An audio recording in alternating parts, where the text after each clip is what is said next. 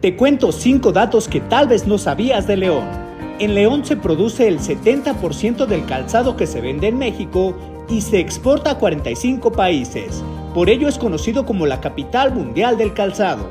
Un ícono leonés es el templo expiatorio, que tardó más de 90 años en ser terminado y la leyenda decía que el día que finalizara su construcción sería el fin del mundo, pero por fortuna no sucedió así.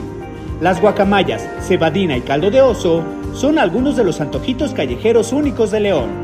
Se les dice panzas verdes debido al trabajo de la curtiduría y las manchas que justo en el abdomen dejaban los químicos con que trabajaban la piel. La Fuente de los Leones significan los 400 años de fundación de la ciudad. Cada león significa un siglo de historia. Déjame en los comentarios si tú tienes más datos de este municipio.